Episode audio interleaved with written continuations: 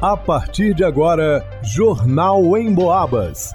As notícias da região, de Minas e do Brasil, você ouve aqui na Emboabas, em 92,7 e 96,9. Emissoras que integram o sistema Emboabas de comunicação. Leonardo Duque. Prefeitura de São João del Rei oficializa a concessão de imóveis para abertura da Holandesa Smarticas. Empresa deve gerar mais de 2.300 empregos na região. Vanusa Rezende. São João del Rei, Santa Cruz de Minas e Tiradentes estão sob alerta de perigo para forte onda de calor e baixa umidade relativa do ar. Alisson Reis. Dia da Serra do Lenheiro terá programação especial no distrito do Rio das Mortes. Marcelo Alvarenga. Oitavo domingo no campus da UFSJ também terá vacinação contra a Covid-19. Jornal em Boabas. A empresa holandesa Smarticas recebeu oficialmente nesta sexta-feira a autorização da Prefeitura de São João Del Rei para abrir as suas portas na cidade. Um decreto publicado no Diário Oficial do município permite que a empresa, especializada em soluções para a agricultura, utilize dois imóveis da prefeitura. Os espaços somam 65 hectares de terra e estão situados às margens do Rio das Mortes. Nesses espaços, vão ser construídas quatro estufas inteligentes e sustentáveis para o cultivo de frutas e legumes, como tomate, pimentão e morango, e um centro de distribuição de gêneros alimentícios sem agrotóxicos. A Smarticas vai ter o prazo de dois anos para construir a sua infraestrutura, que vai ter a capacidade de produzir de 5 a 10 mil toneladas de produtos agrícolas por ano. A concessão do uso dos imóveis tem a validade de 25 anos. A expectativa é que a empresa gere cerca de 300 empregos diretos e 2 mil indiretos em São João del Rei e região, além de um investimento de 250 milhões de reais. Existe a previsão ainda de que uma parceria de P&D, pesquisa e desenvolvimento seja fechada com a UFSJ, a Universidade Federal de São João del Rei. Os alimentos produzidos nas estufas vão ser vendidos para os estados de Minas Gerais, São Paulo e Rio de Janeiro, mas cerca de 5 a 10% de toda a produção vai ser destinada para bancos de alimentos locais, a fim de garantir a segurança alimentar. Para o Jornal em Boabas, Leonardo Duque.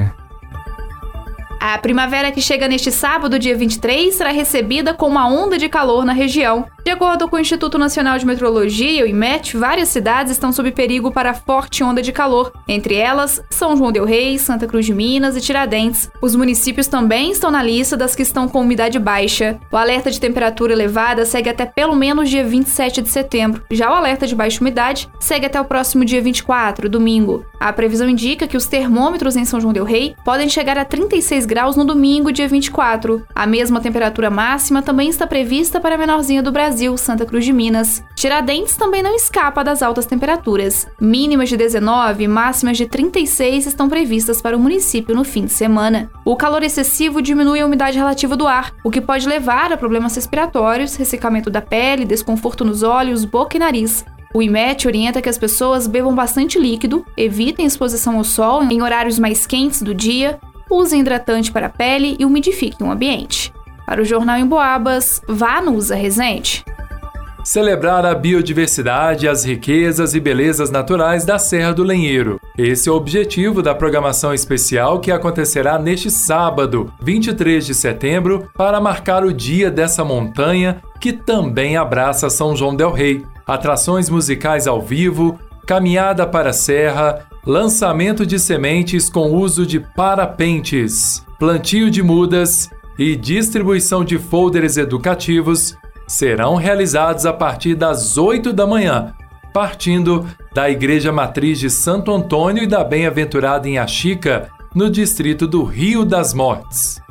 Paulo César Jarola, presidente do Conselho do Parque da Serra do Lenheiro, explica que neste ano, pela primeira vez, a celebração vai prestigiar a porção da Serra do Lenheiro situada no distrito do Rio das Mortes. Mostrar para a população do Rio das Mortes e, das, e para as crianças de lá que a serra também vai até o distrito do Rio das Mortes. Tinha que mostrar para eles que eles também necessitam desse pertencimento, necessitam desse olhar para a Serra do Lenheiro. E vai ser um projeto até piloto, né, praticamente. Vamos ver se, se após esse evento a gente também trabalha o povoado do Fé, o Caburu e nos levar essa informação a todo o entorno da Serra do Lenheiro. Paulo lembra que apenas uma pequena porcentagem da Serra do Lenheiro está parcialmente protegida por um decreto que instalou ali uma região de parque municipal. O próximo passo, segundo ele, é a criação de uma APA, Área de Proteção Ambiental. Hoje em dia nós temos de 10 a 15% da serra que é decretado como parque municipal, né?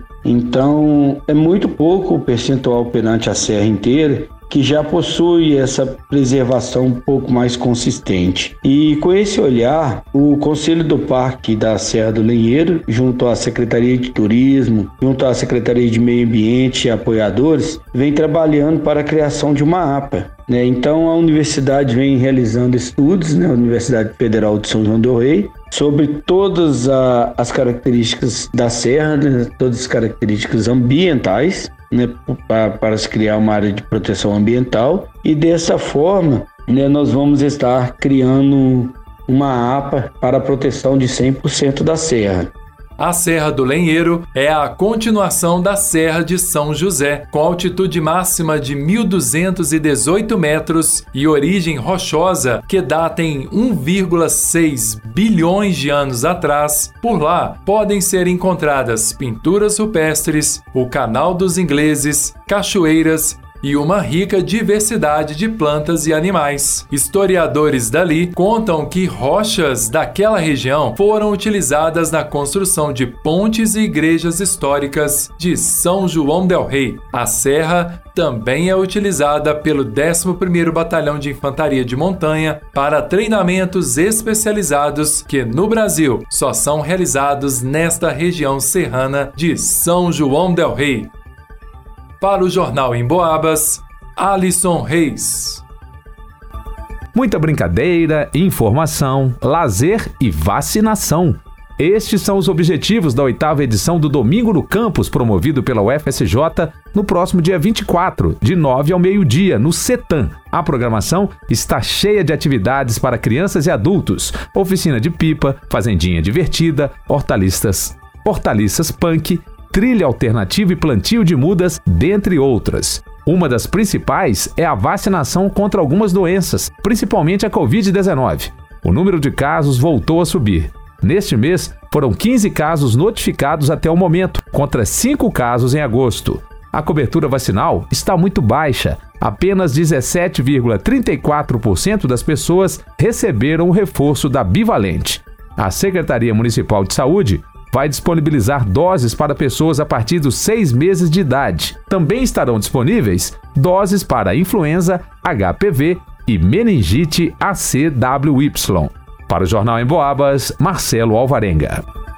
Em pesquisa inédita do Cantar Ibope realizada em todo o interior de Minas Gerais, mais uma vez o rádio se destacou como um veículo que passa o dia conversando com um número enorme de pessoas. O motivo principal é porque você pode ficar ligado no rádio enquanto faz outras atividades. Por exemplo, segundo a pesquisa, 62% das pessoas ouvem o rádio em casa, Desses, 24% ligam o rádio ao acordar, 20% quando fazem atividades domésticas, 20% no trabalho, 18% no carro. Ou seja, é muita gente ligada no rádio o dia todo. E muita gente ouvindo a Emboabas, é claro. Porque a Emboabas não promove fake news, conta aquilo que é realmente importante para as nossas vidas e enche o nosso ambiente de alegria com músicas e aquela conversa amiga. A Emboabas está no radinho, no computador, no celular. Aliás, você já baixou o aplicativo da Emboabas no seu smartphone? Tem notícias, dá para acessar os podcasts dos programas que já foram ao ar.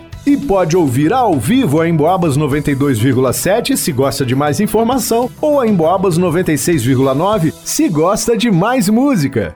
É muito fácil. Só acessar a sua loja de aplicativos no smartphone e procurar Rádio Emboabas. Vai lá!